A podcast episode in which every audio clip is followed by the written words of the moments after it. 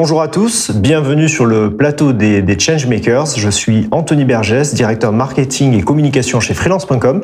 Aujourd'hui, on va parler LinkedIn et influence professionnelle. Et pour ce faire, j'ai le plaisir de recevoir Bruno, Bruno Friedlanski. Bonjour Bruno. Bonjour.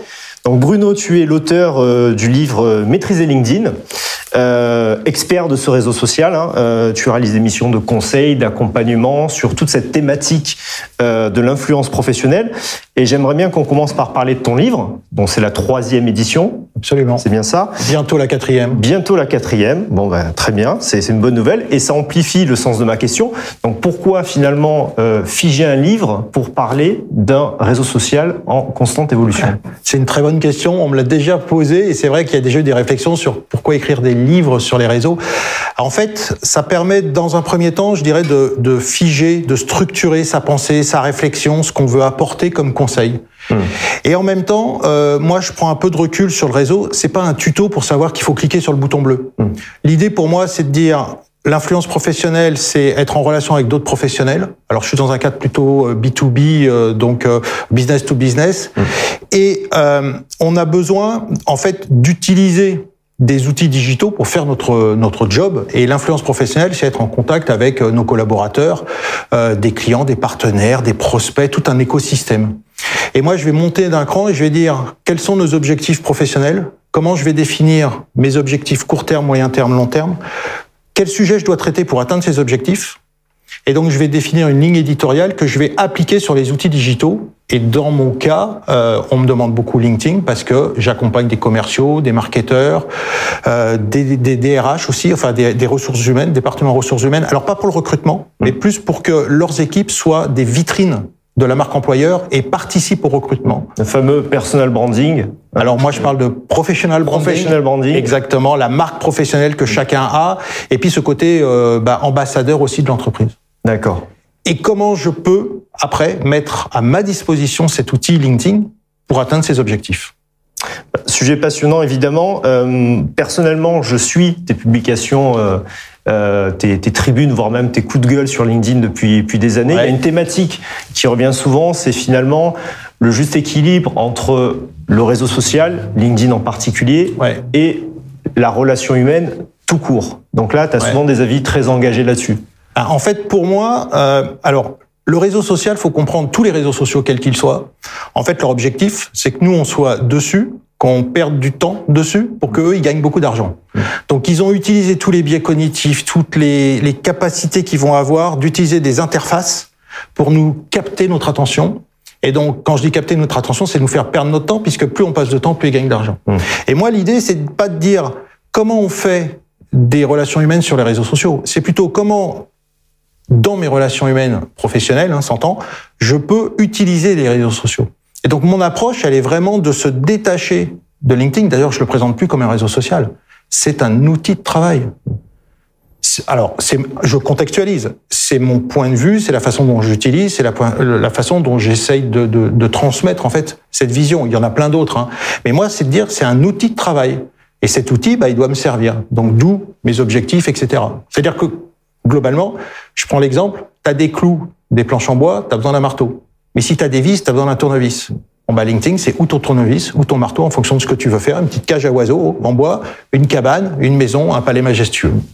Alors, j'aime bien l'image. Après, la différence avec un outil, quand même, c'est que il y a ce côté euh, boîte noire, voire boîte un peu magique de l'algorithme, c'est-à-dire par mmh. rapport à notre outil qu'on achète, qu'on s'approprie, on va en connaître finalement ouais. euh, l'ensemble des tenants et des aboutissants.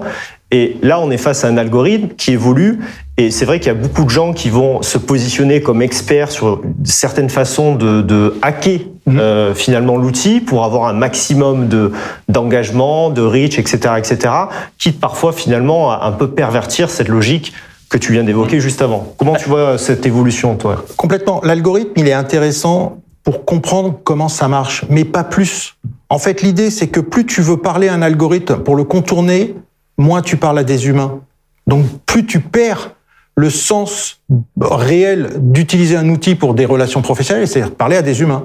Donc moi, quand j'accompagne mes, mes, clients, je, je, leur parle un peu de l'algorithme pour qu'ils comprennent, mais pas pour qu'ils le détournent et qu'ils passent leur temps à essayer de parler à un algorithme. Non, on parle à des humains. L'algorithme, de toute façon, il va changer. Tous les jours, il change. C'est une vraie boîte noire. On sait même pas comment il marche. On sait même pas s'ils maîtrisent complètement leur algorithme. Tu as un réseau Twitter qui, à un moment donné, dit, je, on comprend pas pourquoi notre algorithme propose ces contenus plutôt que d'autres. Donc, je veux dire, la plupart des réseaux, je pense, ont un peu perdu la main réelle à force de rajouter des briques dans tous les sens. En se concentrant sur l'humain, bah, parfois ça va bien marcher, parfois ça va moins marcher, mais c'est pas grave. L'idée, c'est d'être focus sur les gens avec qui on veut interagir et surtout, ma vision à travers LinkedIn, c'est juste un hub de passage. Je suis connecté avec des humains, mais l'objectif, c'est de les rencontrer dans la vraie vie. C'est pas de rester euh, dans LinkedIn. LinkedIn, c'est pas une finalité en soi. C'est juste un outil qui va nous permettre de passer dans la vraie vie et d'avoir une possibilité de communication, d'interaction, là démultipliée, parce qu'effectivement, on est asynchrone et on est euh, euh, nombre lié à un endroit physique.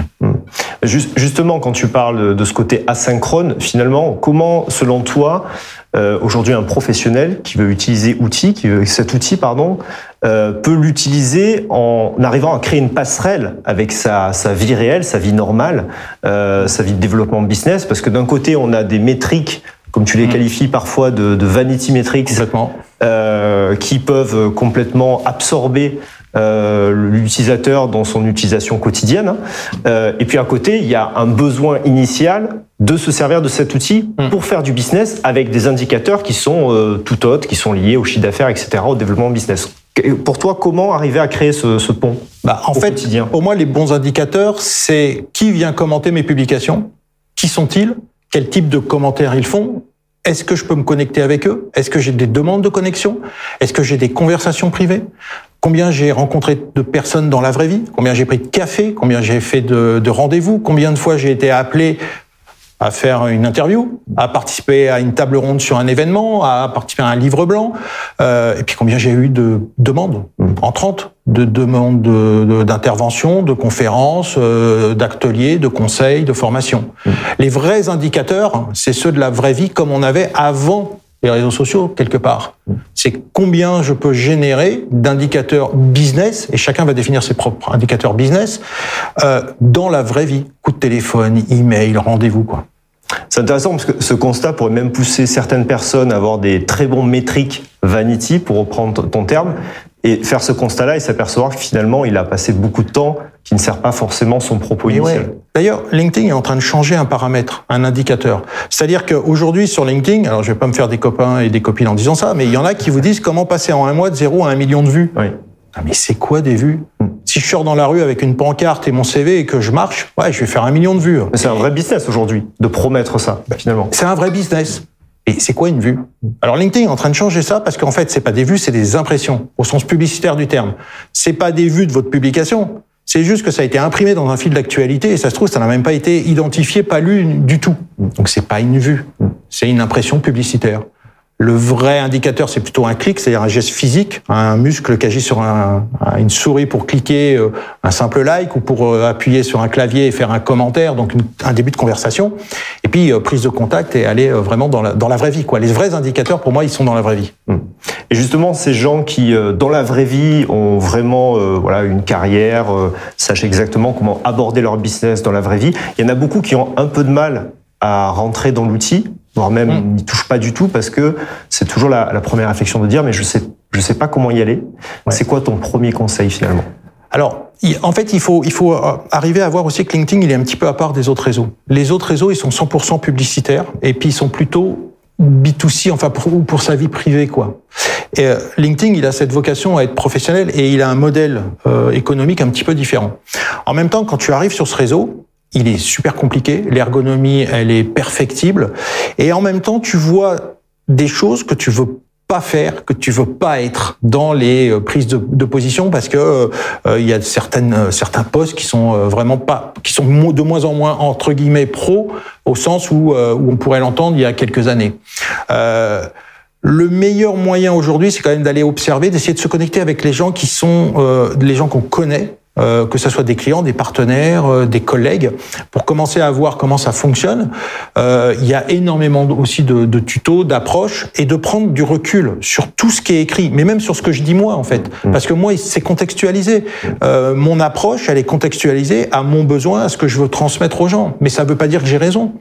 Euh, mon objectif, d'ailleurs, n'est pas d'avoir raison, c'est plutôt d'être utile aux gens. Euh, mais ça ne veut pas dire, il y a plusieurs façons de faire. Euh, après, on est d'accord ou pas avec certaines façons, c'est propre à chacun. Donc, il faut arriver à euh, essayer d'observer. Si on veut commencer à prendre la parole, bah, c'est des commentaires, d'aller faire des commentaires sur des publications qui nous intéressent. C'est le premier pas. Euh, et le commentaire, c'est un début de conversation et d'aller commenter sur les publications des autres, bah, ça nous a franchi d'avoir besoin de prendre la parole et de publier. Et ça va commencer à euh, faire des échanges. Et puis de nos échanges, on va peut-être se dire, tiens, euh, effectivement, bah, je pourrais euh, résumer cette conversation que j'ai eue et je fais une publication.